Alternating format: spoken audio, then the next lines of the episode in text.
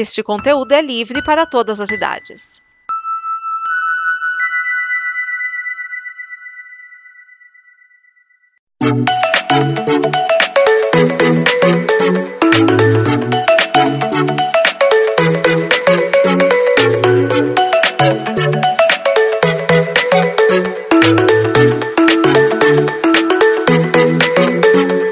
Olá a todos, eu sou Raoni Ferreira Gandra e sejam bem-vindos a Um Cineasta em Dois Atos. Em um período onde não existia um universo cinematográfico de editoras, a 20th Century Fox entrou no grupo de grandes estúdios que se propuseram a pagar muito pelas franquias de sucesso da Marvel Comics.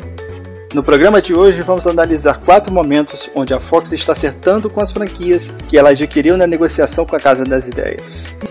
Número 1. Um, quando fazem que sabem, fazem bem. Não é segredo para ninguém que a Fox utiliza um método bem tradicional de fazer filmes de super-heróis, adaptando o formato dos quadrinhos para filmes de ação e aventura, parecido com o que a concorrente Sony fez com seu quinhão da negociação. Seguindo a receita e arriscando pouco, nascem grandes blockbusters que trazem vários aspectos do material de origem para a telona. O exemplo mais óbvio disto tudo são os X-Men, que estrearam no ano 2000 trazendo um festival de efeitos especiais estonteante.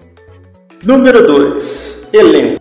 Dos filmes criados desde os anos 2000, deu-se caras a vários personagens cujas aparências físicas eram quase que restritas às bandas desenhadas. Patrick Stewart caiu como uma luva no papel do Professor Xavier, sendo depois brilhantemente suplementado por James McAvoy. Hugh Jackman é o Wolverine definitivo. Ian McKellen divide com Michael Fassbender a faceta de Magneto e mais recentemente o Deadpool de Ryan Reynolds. Aliás, Número 3. O Deadpool Sim, é verdade que a Fox demorou um bocado a trazer o mercenário Tagarela para as telas e que atirou na água quando quis arriscar pouco em X-Men Origins Wolverine, mas quando finalmente a cabeça dura dos executivos se abriu para o que realmente deveria ter sido feito de Wade Wilson, o resultado chegou retumbante. Aqui o acerto foi simplesmente do estúdio ter dado liberdade criativa para quem sabia do que estava falando, e não para quem se opunha que basta ser mutante e mortal para ter o degenerado regenerado das telonas.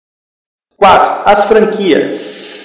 A Fox acabou por colher grandes franquias da Marvel nessa negociação. Quarteto Fantástico, X-Men e Demolidor, que trouxeram atrelados a eles vários outros personagens. Independente do resultado, são franquias que possuem destaque e chamaram a atenção do público quando foram anunciadas. Se existe hoje filmes de super-heróis de sucesso, em parte a Fox é responsável por cativar o público não conhecedor das HQs e por realizar alguns sonhos dos nerds. E esses foram os grandes acertos da Fox. Fiquem ligados para o próximo programa, onde falarei dos erros cometidos nesse meio tempo. Vejo vocês no próximo ato. E corta! Esta é uma produção da Combo.